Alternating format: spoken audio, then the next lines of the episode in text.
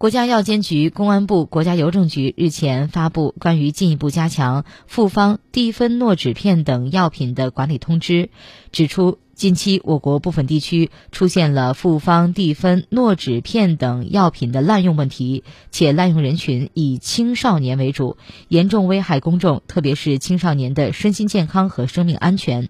三部门要求进一步强化监管，严厉打击违法违规行为，有效遏制上述药品滥用和流入非法渠道，保障公众用药安全。